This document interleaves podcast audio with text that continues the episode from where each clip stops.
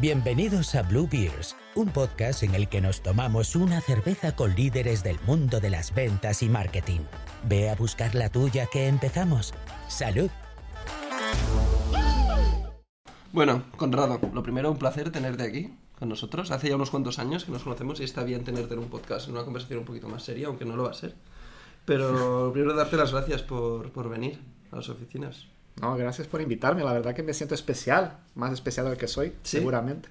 Muy bien. Bueno, la gente seguramente no lo sabe, pero si, si hay un exceso igual de confianza entre nosotros es porque hace ya que 5, 6, 7 años que nos conocemos. Sí, seguramente. Sí. Perdimos un poquito el contacto como suele pasar y la gente va llevando sus vidas, pero, Bueno. pero creo que mantenemos bastante buen Sí. contacto entre, entre el equipo que con que trabajamos juntos. También es lo que tiene, ¿no? Haber trabajado en unas 45 empresas en los últimos 5 Sí. años. Sí. Pero para mí la- tu carrera es de las... Yo creo que es, es uno de los motivos, aparte que nos caes muy bien, que te hemos invitado es por la que tu carrera no es lo más habitual del mundo. O sea, yo diría una carrera dentro de marketing y ventas muy exitosa, pero no es el camino más habitual. Sí, es Entonces. Contienes algunas cosas, algunas skills, algunas cosas que no, no hay, la, que no, la gente muchas veces no tiene. Y después también la, la cantidad de empresas como pues, PTC, Mailtrack, Signatory, Redpoint, todas ellas empresas muy top. Y, y nada, yo creo que es un placer tenerte aquí, sobre todo para hablar, no, tan- no solo de marketing, creo que hablaremos un poco de todo, pero marketing, PR, comunicaciones, ventas, un poco de todo. Y, y nada, un placer tenerte. Muchas gracias. Bueno, bueno, no- creo que no hace falta decir, pero nada de eso fue un plan, obviamente. No, Pasar por tantas empresas fue pasando, pero es como suele pasar, ¿no? Sí. Yo, lo, lo primero es, tú actualmente eres Senior Marketing Programs Manager, ¿no? Tercero, Eh, sí, en, en OnShape, que es una empresa que forma parte de, de PTC. Eh, lo primero es entender qué significa esto, ¿no? Porque Vale. hace un rato hablábamos, en marketing nos encanta ponernos nombres, cuanto más largos parece que son más importantes, pero en este caso, ¿no? Senior Marketing Programs Manager, ¿qué es? ¿Qué haces? Sí. ¿Haces algo? Pues yo- ¿No haces nada? O sea, ¿qué, qué haces en PTC?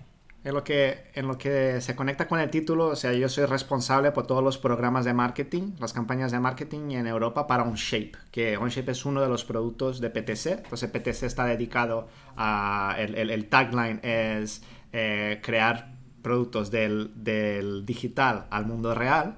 Y OnShape es un producto, un, un producto SaaS, CAD, que es para que diseñes cualquier tipo de producto, que puede ser una mesa, una taza o puede ser un avión, ¿no? Y lo que es diferente de, de ese producto es que es completamente SaaS, es completamente Vale. eh, como Google Docs, como es la referencia que solemos hacer. Y en ese mundo, los, los productos CAD son productos muy pesados, desde un punto de vista de desarrollo, y es bastante nuevo el producto completamente SaaS. De hecho, somos el único completamente SaaS desde el inicio. No hay muchos productos conectados a la nube, pero no como OnShape. Y en mi tarea, nosotros fuimos adquiridos, adquiridos el 2019 eh, por PTC. Yo no estaba, yo, yo vine después. Y somos, estamos realmente en la línea de frente de lo que es la estrategia de PTC para los próximos 5 o 10 años. O sea, y todas las empresas con que competimos, que son empresas grandes también, tienen un poco, digamos, su- sus on-shapes y sus productos en la punta de lo que va a ser el futuro, Vale. ¿no? Entonces, es una estructura muy interesante en que on-shape todavía sigue siendo bastante una startup y de ahí creo donde mi, mi experiencia profesional de startups suma bastante. Ah, pero en una englobada en una estrategia ya de, de empresa grande, ¿no? De que no, no es que vamos, nos van a adquirir y todo esto.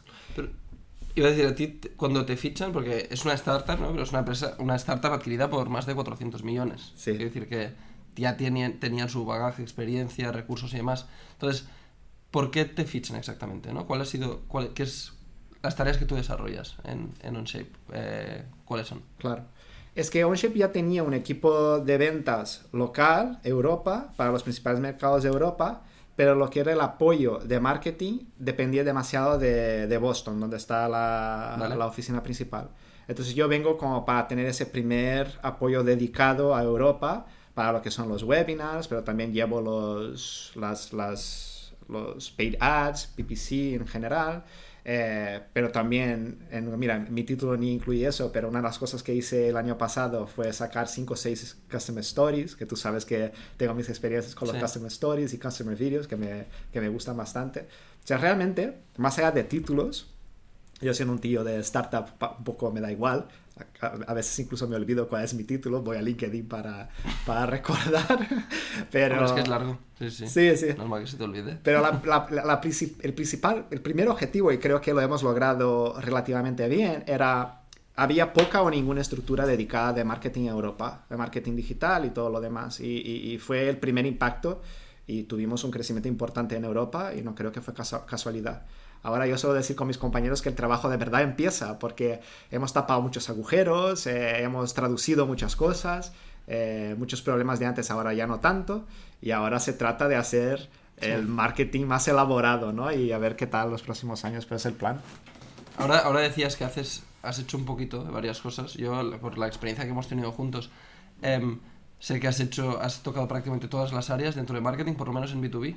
Eh, las has tocado prácticamente todas. Y creo que esto a veces en marketing eh, nos gusta ¿no? decir que somos muy polivalentes, pero en tu, en tu caso es verdad que has, eh, tanto en la parte de PR, comunicaciones, eh, performance, em, has estado en, en, todas, ¿no? Incluso esta parte más de que, es, que esto es algo, que es una de las cosas que te quería preguntar porque no es tan común encontrar profesionales hoy en día que sean buenas en la parte de PR y comunicaciones. Por ejemplo, en RedPoints, eh, RedPoints tuvo, tuvo y tiene mucho éxito, ¿no? Y yo creo que en gran parte fue por algunas de las cosas que tú hiciste. Ahora mencionábamos pues case studies, ¿no? Eh, RedPoints un poco se convirtió en referente en cuanto a em, brand protection, em, gracias a la cantidad de contenido que tenía a la hora de, de, de ejemplificar lo que hacía con otros clientes. Total. En la parte de em, de PR, ¿cuál es tu experiencia? ¿no? Empezaste por ahí hace ya muchos años, eres mayor. Sí, sí, sí. Hace ya unos cuantos años. Eh, empezaste en una parte de PR. Em, ¿Cómo la has seguido aplicando en empresas como, como Signaturit, como, como Redpoints, como Mailtrack? Em, que por cierto, por la parte de ser mayor, ya, ya vivo la experiencia de. Eh, yo siento cuando trabajamos juntos que ya era un poco más mayor, soy más mayor que tú, pero que era más joven, obviamente, y ahora voy, me voy poniendo mayor y la gente sigue joven, ¿sabes? es como es un poco raro vivirlo en primera persona, pero lo de PR es, es, interesante. Yo, mi formación original, yo soy periodista de formación en, en, Río, ¿no? Yo soy de Brasil y me formé en periodismo y el primer trabajo, yo tuve, incluso trabajé como periodista freelancer en alguna publicación ahí, pero el primer trabajo así de oficina fue de PR y fue realmente fue mucho porque me hacía ilusión trabajar con mi carrera. Yo eh, escribía era, era peor el tema de periodismo que ya es ahora o, era mejor perdón ahora es peor pero ya había un tema de crisis de periodismo en esa época y yo daba clases de inglés clases, clases de castellano y, y, y, hacía algo de periodismo. Entonces, cuando conseguí un trabajo a tiempo completo fue una agencia de PR y aprendí un poco las técnicas muy básicas, que son técnicas de muchas décadas, para no decir de 100 años o más, de lo que son eh, relaciones públicas, conseguir menciones y, medio, y medios y todo más.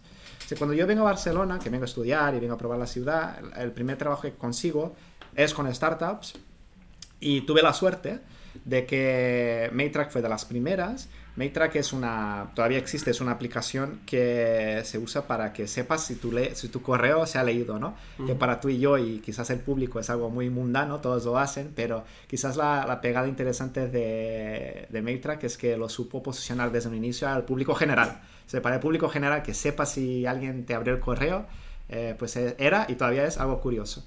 Y, y, siendo, tiene ese perfil, es un producto bastante B2B si piensas, pero todavía bastante B2C en varios aspectos y, era muy conectado por esa razón con el público final.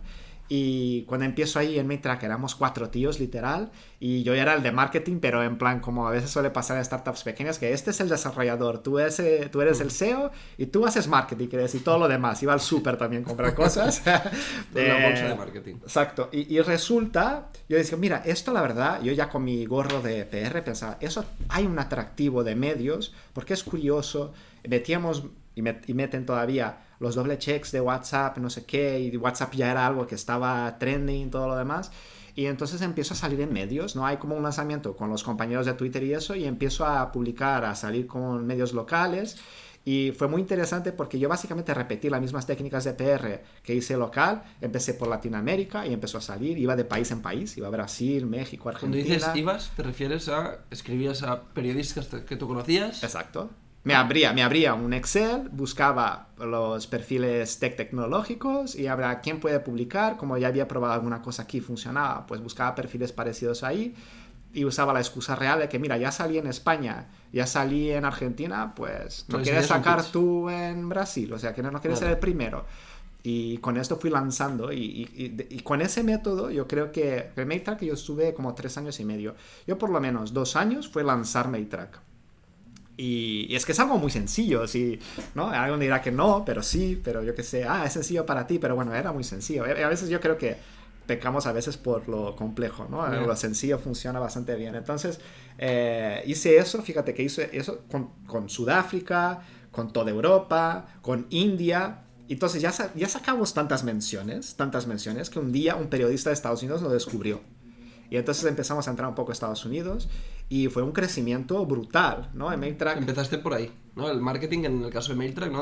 Has dicho que tú eras el chico de marketing, digamos. Pero es que además no sabía nada de marketing. Yo sabía de Claro, PR. Claro, entonces ¿no? es lo- aplicaste lo que sabías, no lo que Sí. creías que era lo correcto, sino lo que, Total. lo que sabías hacer. Y en esa época yo, o sea, no- ni me sentía como un tío de marketing. Hacía PR y era el trabajo que había tocado en la época y fue mejorando. Y, oye, y me generó por una cosa que yo creo que tuve y tengo. Y yo soy una persona muy curiosa y muy orgulloso de lo que hago y me apasiono mucho, ¿no? A veces para mal, pero me enamoro mucho y quiero hacer más y quiero mejor, ra. Entonces empecé a sacar todos los cursos, a hablar con gente, empecé a conectarme con un montón de gente, porque también venía gente entre los, los fundadores y eso, venía gente a hablar, oye, ¿qué estás haciendo? Entonces yo le decía, hago PR, y la gente decía, pero ¿cómo PR, no? Es como ridículo, ¿no? Entonces un poco le enseñaba cómo era, pero es que funcionaba, claro, era un perfil.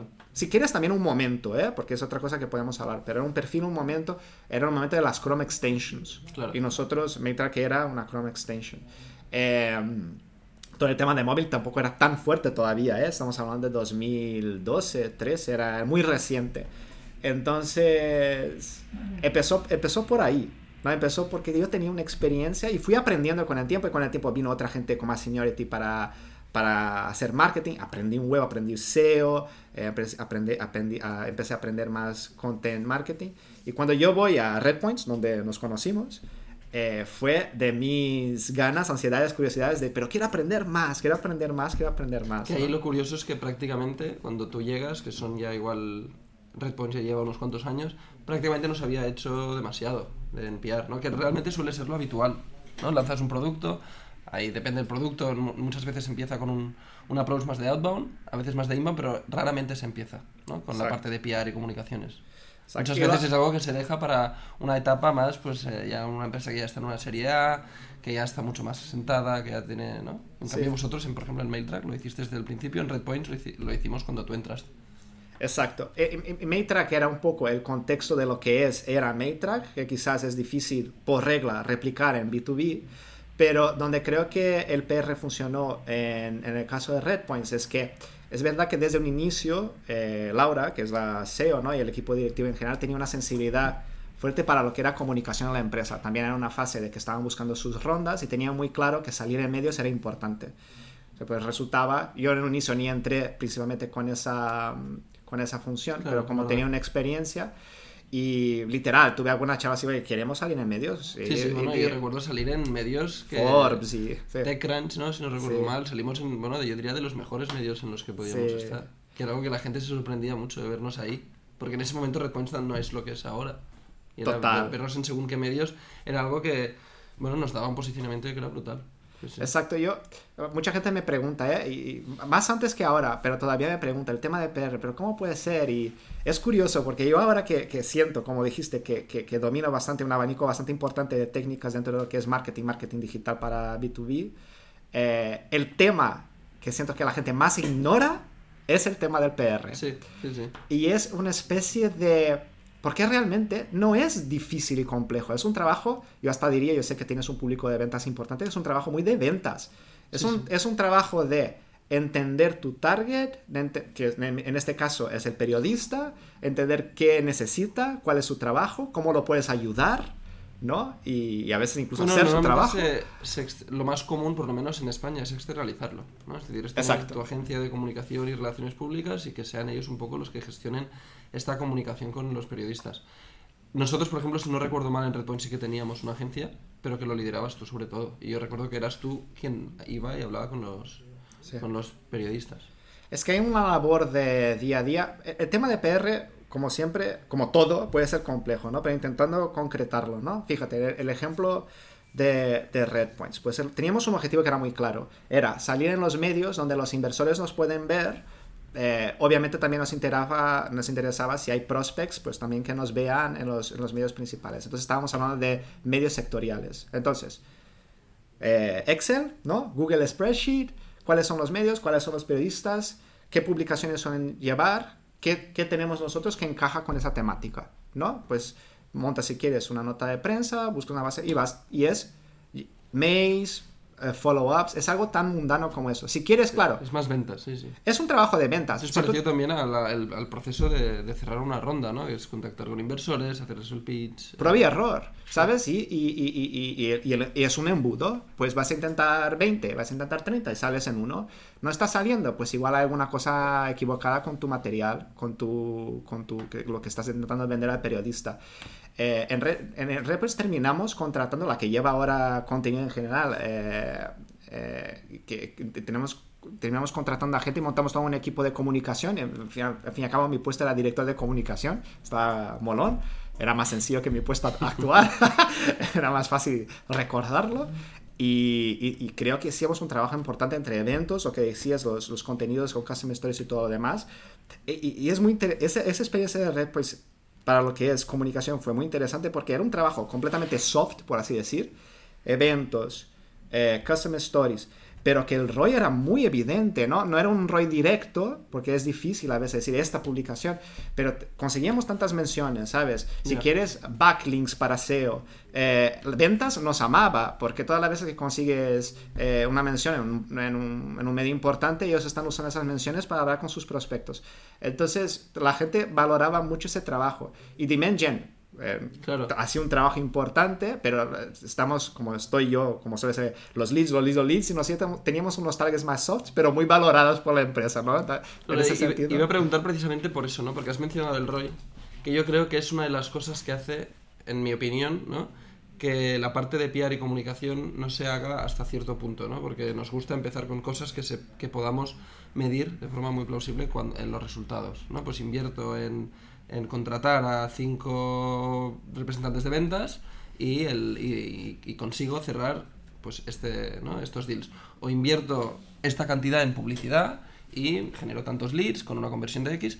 Esto nos, creo que nos sentimos más cómodos, ¿no? En general. Ya. Em, cambio, no, no, no, sé, no sé cuál ha sido tu experiencia, pero no veo yo a un CEO o a un inversor em, ir al director de, relaciones públicas o al director de comunicaciones cuando, por ejemplo, no se está llegando a target, ¿no? Porque lo veo, veo difícil exigir, por ejemplo, en tu caso, cuando estabas en Red Points, veo difícil exigirte a ti, eh, ¿por qué no estamos generando las oportunidades de ventas necesarias? ¿Por qué no estamos cerrando tantos deals?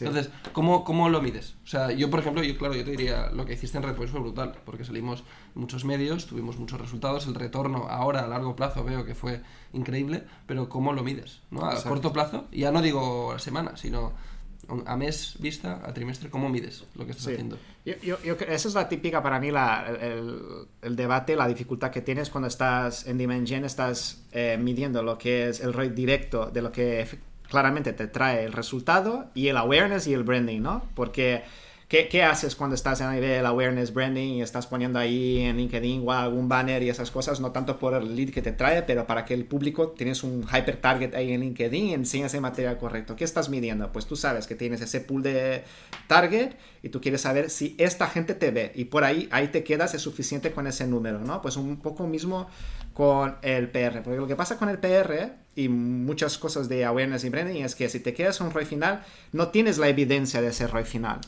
¿Cuál, es, ¿Cuál es el problema de no apostar en ello? Como no es, ¿Cuál es el problema de no apostar en branding? Es que tú puedes sofocar tus iniciativas de marketing por no apostar en ello. No porque la gente no te da un ROI directo, no quiere decir que te está viendo las 3, 4, 7 veces que dicen que tienen que ver tu anuncio como para considerarte en algún momento, ¿no? Entonces yo creo que realmente quizás por vivir en un mundo muy cortoplacista, eso afecta no solo a marketing, afecta en general. Hoy en día hay mucho escepticismo en lo que es branding, pero la verdad es que es necesario. Entonces, en general, lo que hace falta es tener un equipo ¿no? que sea el director de marketing, que sea el equipo de liderazgo en general, que entienda y valore lo que te puede traer una campaña de PR y que tenga un objetivo muy claro, que era el caso de Redpoints. Necesitamos rondas, necesitamos que el prospecto nos entienda más. Entonces nos vale con saber que tenemos muchas menciones en los medios correctos. Es lo que tienes. Ahora, te sacas el ROI directo, es, es imposible. Es como si tú compararas eh, campañas de branded search en Google versus ¿sabes? Y ah, pues tú tienes una serie de campañas en Facebook que es awareness. Uy, pues voy a quitar todo mi dinero de Facebook. Pero tú sabes, tú tienes, en este caso hipotético, tú tienes la evidencia de que tu ICP está allá. ¿De verdad quieres hacerlo? ¿Cuál será el Y hay maneras de probar eso, ¿eh? Pero digo, es menos evidente. Y eso que es, esa naturaleza de ello. Sí. Incluso mencionabas, o sea, has, puesto en la misma ecuación, digamos, los, los inversores, ¿no? Es cuando salir en TechCrunch o salir en Forbes o salir en algunos medios, no es solo un trabajo de, branding que va a ayudar a la empresa a crecer más en cuanto a, número de, clientes, ¿no? si hablamos de B2B, sino también potencialmente para igual para, para terminar de cerrar una, una, ronda para captar inversores que igual no te conocen, ¿no? Totalmente. Yo, yo es una cosa que tengo muy claro hoy en día, que creo que se habla poco, que es eh, los diferentes objetivos de una organización. Para mí habla de empresas, ¿eh? porque creo que es una cosa que se aplica a todo, a familias, yo qué sé. O sea, tú, porque estamos en empresas, Siempre pensamos, la empresa tiene que hacer dinero. Y es un poco más complejo que esto, ¿no? Hay las fases de la empresa, hay las naturalezas de la empresa. Nosotros trabajamos en startups, scale-ups. Hay empresas que pueden estar varios y varios años o hasta toda su vida hasta que se adquiera quemando dinero, perdiendo dinero, ¿no? Entonces es más complejo que, que esto. Entonces tus objetivos y las herramientas que usan van a depender de lo que estás buscando en ese momento para esa organización. Y yo tú me preguntas, ¿recomiendas PR a todos? No, no recomiendo a todos, depende de lo que estás buscando. Si tú estás buscando que, un, que tu ICP lee unos medios que son valorados por ellos, ¿no? O tus inversores, en el caso de inversores, y tú quieres estar evidente ahí, pues te recomiendo. Puede ser, puede ser un canal muy barato de, adquisición. Porque, otro tema... esto iba a preguntar, ¿no? Porque a los periodistas, influencers, em, eh, y demás, ¿les pagas para que escriban em, sobre tu empresa o no? Es que hay iniciativas en que los medios te patrocinan y te pongan ahí el tag, pero eso suele ser más efectivo. Lo que realmente funciona en PR es que la gente te mencione de manera orgánica. Y ahí lo que vale es trabajo de ventas, es enseñar un contenido interesante, de valor para los lectores de ese periodista y que haga su trabajo de periodista más fácil y mejor. Si tú, si tú logras hacer eso, tienes la mención. Obvio que tienes que intentar 100 veces y vas a conseguir 5, conversión de 5%. Pero e, e, es, esto. Y esa, esa mención, eh, porque todos tuvimos menciones orgánicas importantes en canales importantes y sabes qué, qué pasa con tu número. Cada vez que tú tienes algo orgánico que es merecido, eh, todo va muy bien. Entonces, si, si montas una máquina escalable de esto, pues puede ser potente. Sí. Y ahora, yo, por ejemplo, yo ya, ya, lo estaba, ¿no? Pero digamos que la audiencia que escucha este podcast son sobre todo pues, em, profesionales de ventas, de marketing, founders, CEOs. Em, ¿Cómo recomendarías empezar? Eh, si has convencido a unos cuantos de ellos de que PR es clave, es esencial y es importante y puede ayudar muchísimo al crecimiento de una empresa, ¿por, por dónde empiezas? ¿no? Antes has hablado de un Excel, ¿no? Hacer un, hacer un Excel y pues, buscar a los periodistas que escriben sobre temas más cercanos con lo que tú haces y empezar a contactarlos. ¿Es tan sencillo como este? ¿O por, por dónde empiezas? ¿no? ¿Fichas a alguien o no? Sí, puede ser. Yo, yo te diría, ¿no? Eh, tú, tú, tú, tú, valoras mínimamente eh, que tu empresa sale en medios. Vale. Seguramente mucha gente de aquí, eh, pues igual tiene, para esto tiene recursos limitados, ¿vale? yo, yo casi seguro te recomiendo buscar a un profesional que igual no hace solo PR, que hace varias cosas, que puede también ayudarte con eventos si haces algo de eventos, que como hacemos con Redpoints también alguna cosa de contenido, pero que puede reservar 3, 4 horas al día para hacer el trabajo de día a día de lo que es PR, ¿no? De montarte tu, base de datos o trabajar una base de datos que puedas comprar, de mirar los contenidos que puedes trabajar, crear los materiales, los pitches, eh, los diferentes, eh, las diferentes notas de prensa y mantener esa rutina que tienes que hacer a diario de enviar correos, pegar llamadas, organizarte. Yo, en lo que es mundo startup, creo que es lo más recomendable y más eh, creíble, ¿no? Porque una agencia no tendrás dinero para ello. Además, las agencias suelen tener un abordaje de PR bastante más, por decirlo así, corporativo, ¿no? De ellos ya tienen sus contactos, que salga aquí y con esto... Y para una startup, por más que sea PR y por más que los resultados sean soft, aún así quieres y buscas resultados, ¿sabes? Entonces no, es tan importante que, ah, salí en la vanguardia. No, yo, yo, necesito salir con un periodista, con un medio específico que sé que me va a traer el resultado que busco. Entonces yo buscaría ese, ese abordaje práctico y práctico del día a día. Es una forma, a mí una de las cosas que, que, he visto en algunas empresas que yo creo que es, me parece la estrategia adecuada a pesar de, de que todos queramos salir, has dicho, pues ¿no? aquí en España, pues la vanguardia, el país, el mundo, y si te vas fuera, pues hay muchísimos otros medios enormes donde nos gustaría salir que te dan un reach enorme, pero después también está eh, querer salir en esos medios especializados donde sabes que tu audiencia la lee. En el caso de Redpoints, otra vez, utilizando el mismo ejemplo, eh, Redpoints es un software que está en una área muy concreta, es el brand protection. Em, claro, ahí era importante encontrar esos nichos, esos pues em, esas revistas, esos medios que hablaban sobre este tipo de temas porque sabías que ahí estaba la audiencia. Que creo que este es un ejercicio importante, ¿no? Encontrar qué, qué medios, por pequeños que sean, ¿no? Donde son los que lee tu, tu, público. Y es una y es como marketing es una tarea de AB de prueba y error. Vas, sacas qué pasa, qué pasó, de, de, tus hipótesis, esta funcionó no funcionó, qué hacemos diferente. Igual esto ahora para este periodo fue bueno, pero para el periodo siguiente ya necesitas otra cosa. Entonces, en ese sentido, en, en lo que es el ejemplo práctico, pues una persona que pueda asumir ese abanico de más tareas, más contenido, comunicación, que haga algo de PR, que o sepa o esté orientado por alguien que sepa, y ya con el tiempo ves cómo se evoluciona. Si funciona de, wow, es increíble, pues expandes ese rol, contratas más gente. Si no te funciona, pues pivotas, vas más a eventos. Igual eventos te funciona mejor o contenido te funciona mejor. Creo que es un poco el abordaje. Y dejando un poco, un poco, no del todo, pero un poco de lado la parte de PR, tú has sido director de marketing en empresas como Signaturit. Em, creo que precisamente es un rol que que proviene de, de, más sitios. Hay desde ingenieros que terminan en marketing, no gente que ha estudiado publicidad, publicidad, relaciones públicas y ha terminado siendo director de marketing, gente de ventas que ha terminado en marketing. Creo que es de esos roles que, que provienen de, muchísimos sitios distintos. Em, tú, por ejemplo, en el caso tú venías de periodismo, has terminado siendo director de marketing, siendo periodismo. ¿Qué, ¿Qué, tres áreas consideras que son en una empresa B2B eh, claves que un director de marketing tiene, tiene que conocer? ¿Qué, ¿Qué, tres áreas dirías que estas no puedes ser director de marketing sin dominar hasta cierto punto estas tres, cuatro áreas.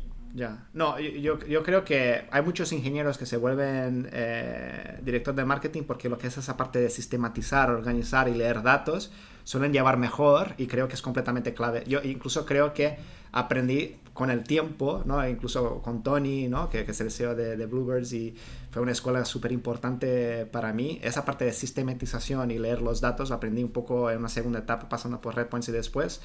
Eh, pero es completamente clave. Pero está claro, está clarísimo que si no tienes la parte creativa del contenido, de... creativa en general, no solo contenido, pero tener ideas y atreverte y, ¿no? Eh, si no tienes eso, también difícil. Así que yo creo que lo mejor es tener un poco de esas... Me preguntaste tres, pero yo creo que me quedo con esas dos. Eh, y, sí, alguien me da de arte. creatividad, contenido, ganas, pasión eh, pero la parte analítica, número de saber, como suele decir Tony, tienes que saber para dónde vas, no solo ¿no? qué hacer. Hay mucha gente yendo para el lado equivocado, ¿no? muy rápido, pero el lado equivocado. ¿no? Es una metáfora que uso mucho eh, con todos. Yo, yo, hay una que hubiese dicho que para mí, no sé qué piensas tú, pero es fundamental, que son las ventas. Un director de marketing que, que quiera ah, y, quiera estar metido ¿no? en las ventas, porque creo que el, el, el rol típico del director de marketing ha evolucionado mucho. Antes era un rol mucho más no estaba tan unido al revenue. Y, aquí hay una frase que nos has dicho antes, que es que el marketing, no sé cómo ha sido, ¿no? pero el marketing, según qué empresas, puede, no se, puede ser imprescindible. Puede no ser imprescindible. Sí, sí, sí. Sí, no, yo, yo, lo que a mí me gusta, yo, yo soy marketer y es mi principal eh, especialidad, entonces claro, cuando considero ir a empresas voy y vendo mi necesidad y mi expertise porque es lo que tengo que hacer, pero yo siempre digo que cuando entro a una empresa me gusta pensar el marketing como prescindible, como quizás podría también ser ventas, pero no... A ver, perdón, ¿te gusta pensar que el marketing en esa empresa es prescindible? Prescindible, o sea, lo he dicho bien, perdón, aquí entro no, no, no, no, sí, era para sí, sí, sí, vale. Cuando hablo mal siempre tengo la excusa que soy brasileño, ¿sabes? que funciona muy bien. Pero, eh, exacto, pero ¿por qué? Porque por principio, digo yo, por tener una, una visión crítica de lo que la, la actividad que haces, que yo creo que en última instancia tenía que aplicarse a todo. Porque, ¿no? ¿Qué tan importante es realmente tu función, tu área en un objetivo que te estás planteando? Entonces, el marketing tiene que venir con, con un impacto, tiene que venir con, con, una función, que en el caso de, la mayoría, en corto plazo, es hacer esas ventas. Y, y, estoy de acuerdo contigo que hay que estar pegado al equipo de ventas y entender y ayudar y apoyar. Eh, si tú vas porque es una cosa que desafortunadamente ves bastante, no solo en marketing, pero bastante marketing, que es, vale, pues entro en una empresa y es probar al mundo que yo sí o sí voy bien, pese, pase lo que pase. Eso es un problema, porque si no eres capaz de ver las cosas que no van bien, ¿cómo vas a optimizar? Porque optimizar, ¿qué es? Lo que no funciona tan bien, que vaya mejor. Lo que no funciona tan bien, parar o dejar de hacerlo. Lo que funciona bien, hacer más. Eso es optimizar. Si no tienes, ya sé que en, el día a día tengo mis versiones, o sea, también te vas manejando con la gente y no, no dices cualquier cosa a cualquier momento. Pero ese pensamiento crítico yo creo que es importante. Yo en las relaciones que construyo las empresas, yo intento que la gente vea que yo parto de ese pensamiento crítico, que yo no estoy para probar para el mundo que soy el mejor del mundo y que sé todo. Más, más bien lo contrario. De, de quitarte presión también, no decir que el marketing es prescindible hace que tu trabajo sea...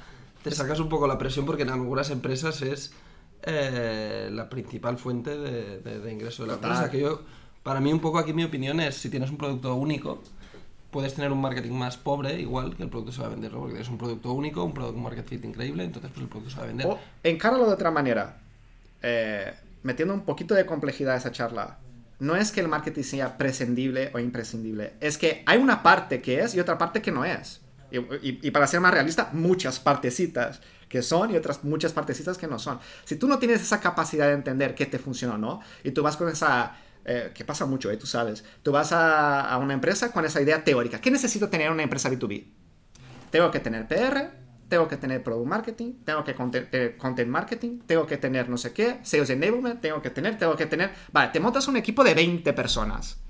Vale, ¿y qué resultado está trayendo esas 20 personas? Hmm. ¿Sabes? Cuando yo creo que el abordaje más inteligente, en mi opinión, es empezar de cero. Imagínate que en un mundo ideal nunca pasa, tú entras y tú eres la figura número uno de marketing. Y es en plan, vas y ese, tú entraste porque ahí ya hay una atracción, ¿no? Ya hay un product market fit o como quieras llamarlo. Vale, pues, ¿qué está funcionando? ¿Quién es ese ICP? ¿Por qué viene? Y tú como marketing estás catalizando ese proceso, entendiendo que funciona haciendo más. Y entonces tú vas montando un equipo que en algún caso será una, un perfil de PR, en otro caso será puro lead gen, o en algún caso serán ambos. Pero llevar en un nivel muy práctico esa teoría que existe, que es importante, pero que si no lo bajas a bottom-up, como se dice en inglés, pues que ¿sabes? Y en tres años todos a la calle. Los 20 que pusiste ahí, todos a la calle. Que nadie quiere eso, ¿sabes? Ya, ya por último, ya, ya, sabes, ya sabes quién nos escucha más o menos, ya sabes qué audiencia eh, tiene, este, tiene este podcast.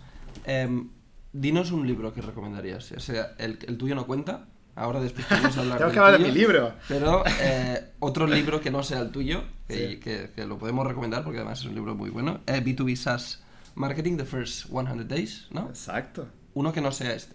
Sí, sí. Yo, yo porque me, me, dijiste que me vas a preguntar el libro, yo que no vaya a ser que me olvide el nombre cuando esté ahí. Entonces, eh, hay uno que se llama Absolutely Awesome, que la autora se llama April Dunford.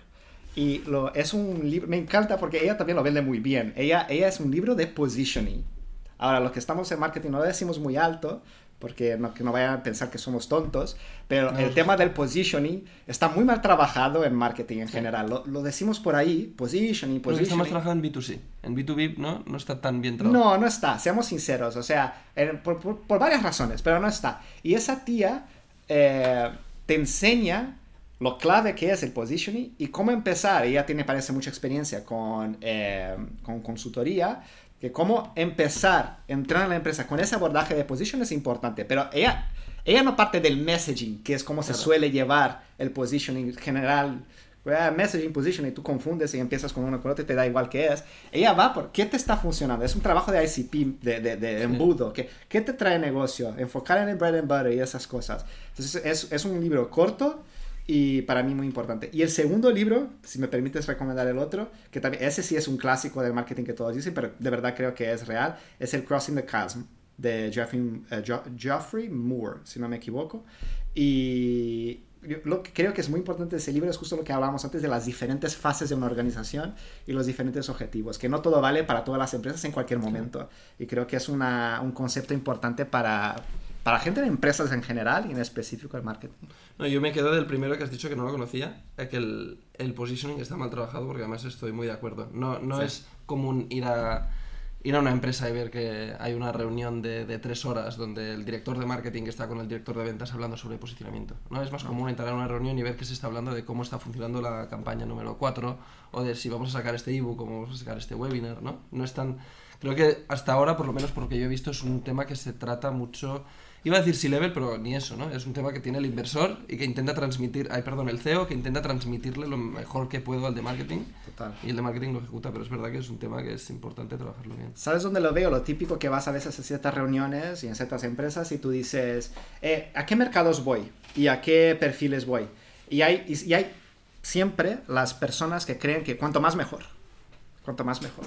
Y ese libro ayuda a, enseñar cómo es un problema esto. Yo, yo, yo he aplicado algunas técnicas de ese libro ya con éxito y te diría que conseguí crecimientos importantes del mundo del hypergrowth eh, en una primera instancia por un abordaje tan, tan sencillo como elegir tus frontes, tus, tus frentes y saber qué vas a atacar y qué no vas a atacar y qué vas, en qué vas a invertir y qué no vas a invertir.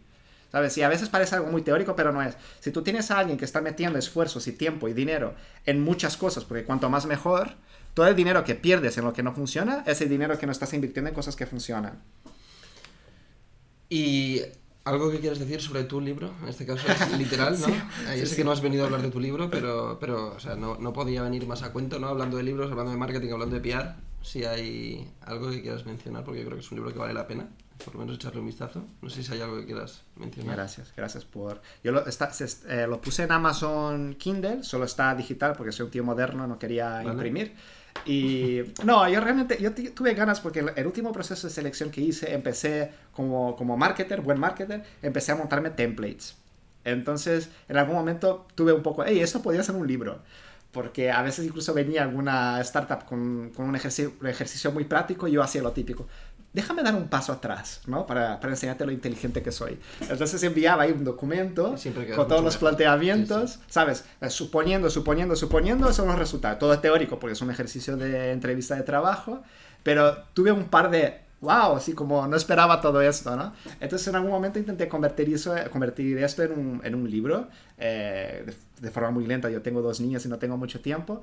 Me hice ahí en el móvil a veces, lo editaba, conseguí una editora para que me lo editara y lo lancé en Amazon Kindle así por, por, por poder decir que soy un autor, ¿sabes? Y estoy muy contento con los resultados. Ya te puedes poner el LinkedIn aparte del título. Lo he hecho. Ah, muy bien. Lo he hecho. Autor de B2B SaaS Marketing. Bueno, estando en PR, es verdad, eh, es muy superficial, pero es real, que a veces hay esa diferencia del autor y no autor. ¿No? Escribiste un libro. ¿sabes? Ya pasas a la categoría. cor- Soy un autor. No, yo lo autopubliqué, no hay ninguna editora, pero... No, como no tengo ningún problema de hablar de ello, fíjate, es una estrategia de marketing si quieras. Pero yo de verdad puse ganas y creo que ahí eh, comparto dos, tres, cuatro ideas y aprendizajes que creo que serán válidos para, para tu caso, oyente. Muy bien, pues igual lo leemos. Sí, sí, por favor. Muy bien. Pues nada, eh, muchas gracias por tenerte aquí. Yo creo que tiene pinta que vas a, vas, vas a volver otro día en este. Ah, en este sí, podcast. pues mira, pues si me invitas yo vengo. Así que un placer. Muchas gracias. ¿A tú? Este podcast está producido por Bluebirds. Gracias por escucharnos. Nos vemos en el próximo episodio.